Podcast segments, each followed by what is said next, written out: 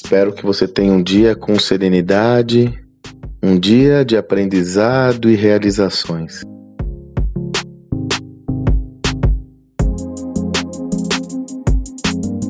Agora, finalmente, estamos chegando num nível de maior estabilização desse mundo pós-pandemia.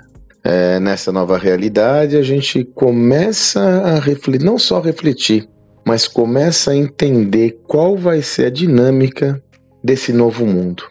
No ambiente empresarial, eu creio que, para mim, já está claro que algumas lições começam a ser forjadas, né?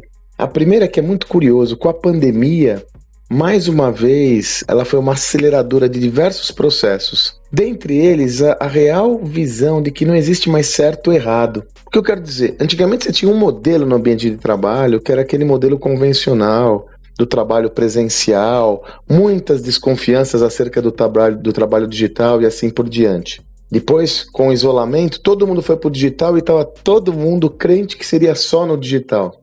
Agora o que nós percebemos, né?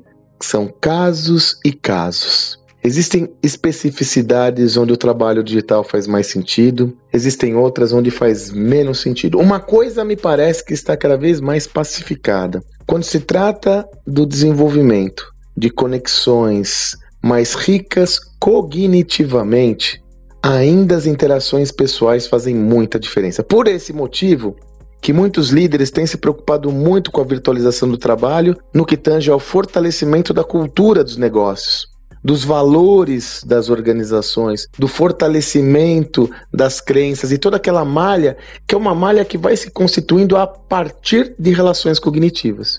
A minha percepção que nós caminharemos cada vez mais para um modelo de trabalho híbrido, nem tanto digital, nem tanto presencial, que trabalhe basicamente com as duas perspectivas, ou seja, quais são as atividades concretas que são passíveis de serem desenvolvidas virtualmente, sobretudo aquelas que envolvem mais racionalização, resultados concretos, estruturas mais individualizadas, e quais são as atividades que devem ser desenvolvidas presencialmente, sobretudo aquelas que envolvem compartilhamento, cognição, desenvolvimento de proposições, exercício de ideação e por aí afora. Mesmo considerando essas duas hipóteses, eu tenho inúmeros casos que eu desenvolvi, ainda com o trabalho virtual, que foram passíveis de serem realizados, exercício de ideação, mesmo à distância. Então, mesmo considerando essa possibilidade, o que eu percebo é que nós vamos começar a entender, mesmo que seja um exercício mais criativo, qual parte pode ser feita presencialmente e qual parte pode ser feita virtualmente. De qualquer forma, está claro que a gente vai ter que repensar o ambiente de trabalho.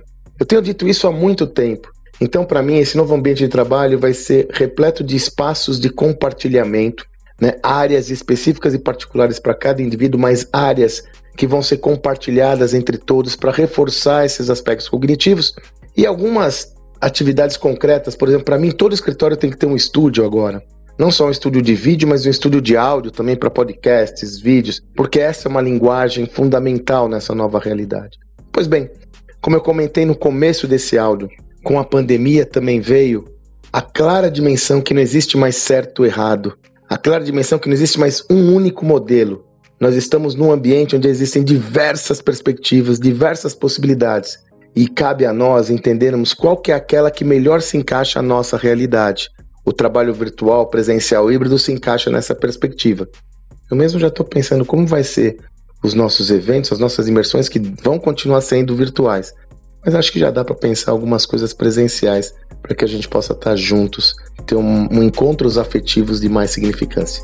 Vamos pensar, vamos amadurecer. Espero que você tenha um excelente dia e até amanhã.